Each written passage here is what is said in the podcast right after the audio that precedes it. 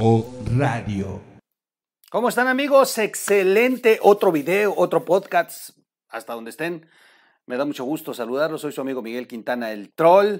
Vamos en este quinto del día. Me gusta, me gusta este formato, me gusta. Y ya, ya, ya, ya, ya, lo iremos mejorando, lo iremos mejorando. Traemos ahí un problemita del audio porque estábamos sacando señal para el podcast y señal y, pero ya mañana instalamos una consola para que salga una sola señal de audio y no tengamos estas diferencias de volumen, pero todo se oye bien, nomás suele tantito.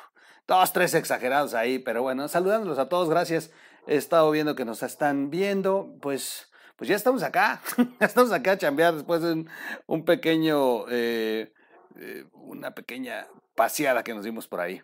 Oigan, en, en los últimos días se han dado muchas cosas acerca de esta intención de la reforma energética o reforma eléctrica, como le, dicen otros, eh, eh, en el país. Una de tantas, primero, pues ya sabemos Obrador cómo se pone de necio. Luego eh, intentaron ponerse muy ecologistas con la participación en esta cumbre climática, luego les sale mal, mm, les, lo único que les sirvió fue que había puentes y no les hubieran puesto una paliza y aún así se alcanzó a exhibir en varios medios el, pues estas contradicciones de Obrador que intentó vender inclusive su sembrando vida y era un tema de deforestación, bueno, ay, ay, ay, cada quien, cada quien en su locura. Pero eh, finalmente se ha dado un último jaloneo fuerte. Ya la discusión para la reforma se aplaza. Se va para el otro año. Ya no va a ser este año, ya conclusión ya no. Luego Monreal ya mandó amenaza, ya dijo, pues este, pues la vamos a modificar, el ¿eh, presidente.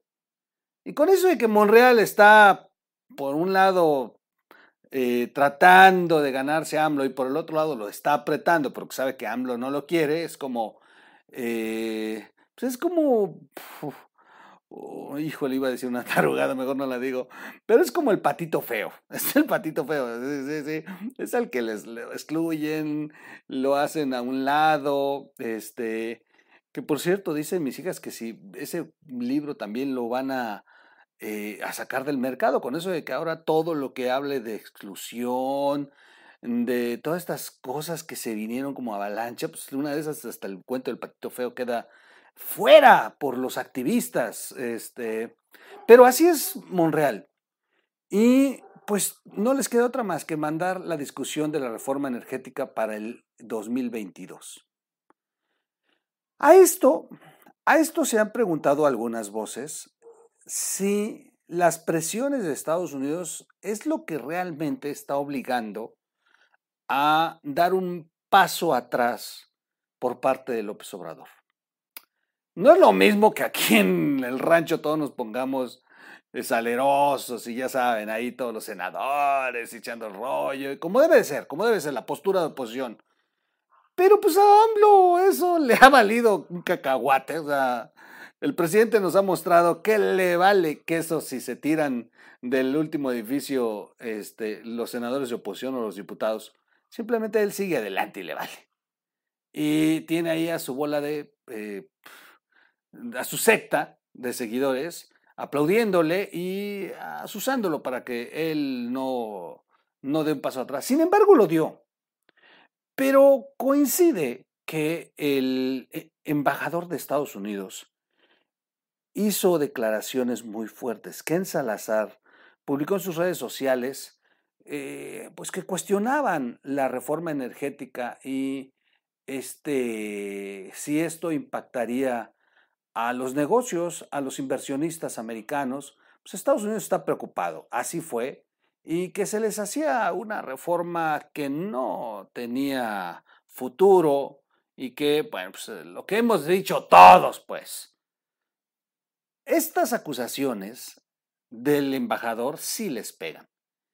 Marcelo Ebrard ha intentado salir así como muy macho y decir, no, no, no, no, no, no, no, no, no, no somos de acuerdo. Y Y los medios oficialistas han tratado de vender como que Marcelo Ebrard discutió con el embajador, no, no, como que si lo hubiera puesto en su lugar. Y eso han intentado manejar en las últimas horas. Pero ¿saben qué me da risa? Esa es pura ficción del gobierno federal influyendo en los medios que ya tiene compradísimos en México para que parezca que de verdad México se indignó por las declaraciones del embajador. Miren nada más cómo les contestar.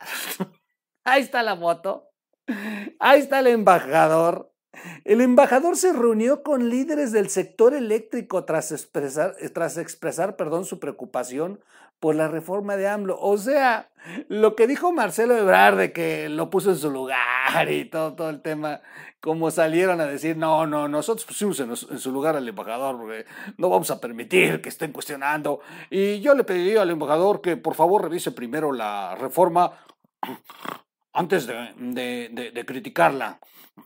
Mejor que se compre una Frin, Marcelo Ebrard. En, buen plan, en buen plan.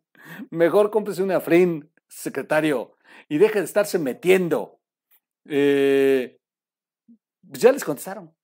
Ya les contestaron.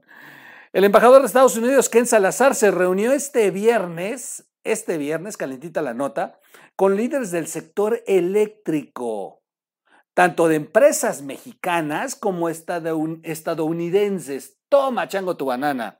Luego de manifestar su preocupación por la reforma energética que impulsa el gobierno de México, muchas empresas de Estados Unidos y México están brindando energía limpia, asequible y confiable a México. Líderes del sector eléctrico me contaron de primera mano sobre su trabajo continuo, para lograr este objetivo, escribió el embajador en su cuenta de Twitter. A ver, a ver, a ver, a ver. Marcelo Ebrard, horas antes, o un día antes le dijo al, al embajador que revisara la reforma antes de hablar, antes de opinar. El embajador no solo no le, hice, no le hizo caso, o sea, los mandó al carajo. El embajador fue y se reunió con los personajes que se tiene que hablar y les preguntó a ver cómo está el tema. Y le dijeron, no, pues nosotros hacemos un buen trabajo, eh, estamos otorgando energía limpia, barata, trabajo. ¿Cuál es la bronca? O sea, vean la calidad de respuesta del embajador al imbécil de Marcelo Ebrard. Vean la calidad de respuesta. O sea, se fue a ver a los protagonistas de la energía, a los líderes de la energía, tanto mexicanos como estadounidenses, y le puso un, un estate quieto a Marcelo Ebrard. Many and companies, bueno, se les voy a leer en inglés porque ya saben que mi inglés es muy fluido. Mejor les vuelvo a poner la imagen. Ahí está el embajador. Salazar en otro mensaje que habló con líderes del sector financiero sobre sus contribuciones, sobre sus contribuciones a la economía y al comercio entre, México y los Estados Unidos, dijo, juntos prosperamos. Así finaliza su tweet. Así finaliza. Quiero decirles que para los que todavía no se, eh, bueno, no abren una cuenta de Twitter, no se lo pierdan. El embajador está haciendo estas publicaciones en su cuenta de Twitter, como lo hacía el embajador pasado, y de ahí es que se ponen locos en la 4T y en Palacio Nacional. Nada más por un tweet, por 160 caracteres, porque no se puede escribir más. Con eso tiene el gobierno de Estados Unidos para poner como locos al, gobierno de México. La reunión se da solo a un par de días de que el embajador estadounidense manifestó su preocupación por la reforma energética.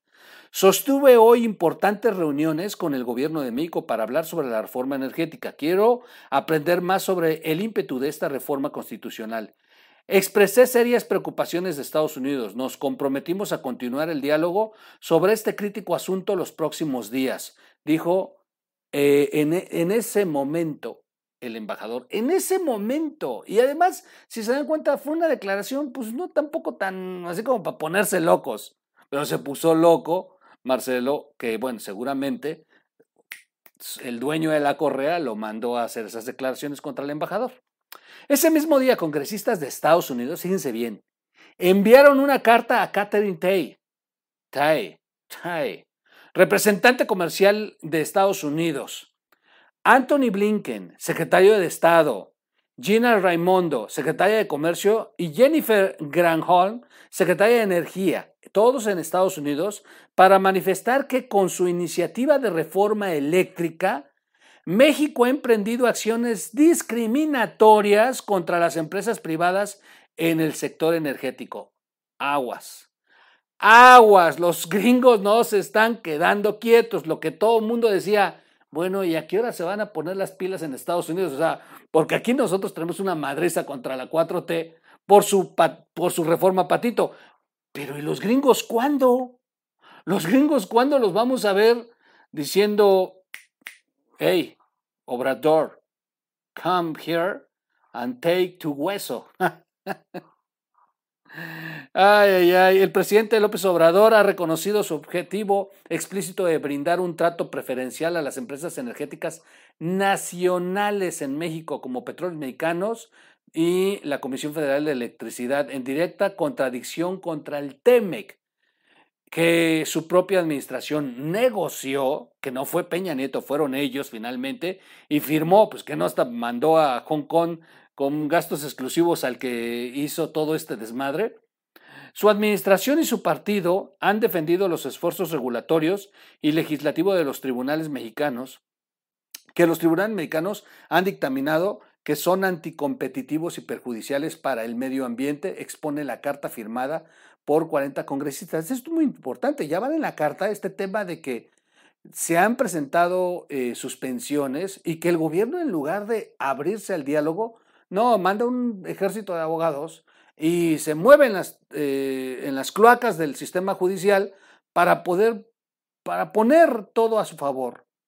Y bueno, pues en Estados Unidos dicen, ya basta, ya basta. Horas después del mensaje del embajador y de la carta, ese mismo 3 de noviembre, Salazar se reunió con el secretario de Hacienda, Rogelio Ramírez de la O, y empresarios estadounidenses agrupados en la American Chamber of Commerce, AMCAM, de México, a fin de explorar oportunidades de inversión en el proyecto de Obrador. Este. ¿Y, ¿Y cuál proyecto? ¿De cuál se trata? Bueno, del corredor interoceánico del istmo de Tehuantepec, una obra de la que poco se habla, que está en Oaxaca y que intentan conectar al Golfo de México con el Pacífico a través de una eh, supercarretera con vías férreas al centro que eh, llevaría la mercancía de Coatzacoalcos al puerto de Salina Cruz. Esta vía existe. A ver, finalmente, ya para terminar, esta vía existe. Y por cierto, es muy bonita. Son carriles muy amplios, unas curvas muy amplias. Ahí está la empresa Cruz Azul de Lagunas, Matías Romero, eh, la fábrica. Entonces, pues por ahí se mueve todo el cemento que se va a todo el mundo, porque se, exporta y se va hacia los dos polos. Esta vía ya existe. Y también tiene una vía férrea, que inclusive es la vía por la que pasa la bestia. Lo único que piensan hacer es ampliarla, meter doble vía y hacer un corredor de empresas y de inversiones durante dos horas de trayecto que se hace eh, al conducir la misma. Hay que ponerle mucha atención. Taiwán tenía intención de invertir ahí. Eh, se supone que es el, uno de los principales socios y siguen, siguen promoviendo la inversión en esta zona. Llama la atención, fíjense bien, llama la atención que no es de los proyectos que tanto cacarea López Obrador. O sea, no es como dos bocas, como el tren Maya, como el aeropuerto Santa Lucía. Si se dan cuenta del interoceánico, han guardado mucho silencio. Y parece mentira, pero es el que más va avanzado. Es el que más va avanzado. ¿Por qué será? ¿Qué esconden? ¿Quiénes están invirtiendo ahí? ¿Por qué no hacen tanto ruido? Pero además, ahí hay mucha inversión extranjera.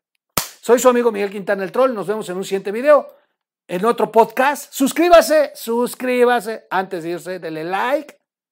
Gracias por sus donativos. Gracias a los que nos están siguiendo en las redes sociales, en las plataformas para escuchar estos audios. Y nos vemos en un próximo. Tengan bonito fin de semana. Vamos a trabajar como yo me largué de puente. Yo voy a trabajar este fin de semana, así que por aquí voy a andar. No se preocupen, no se pierdan la caminera con Fernando Galindo. Yo los veo en un siguiente audio video. Vámonos.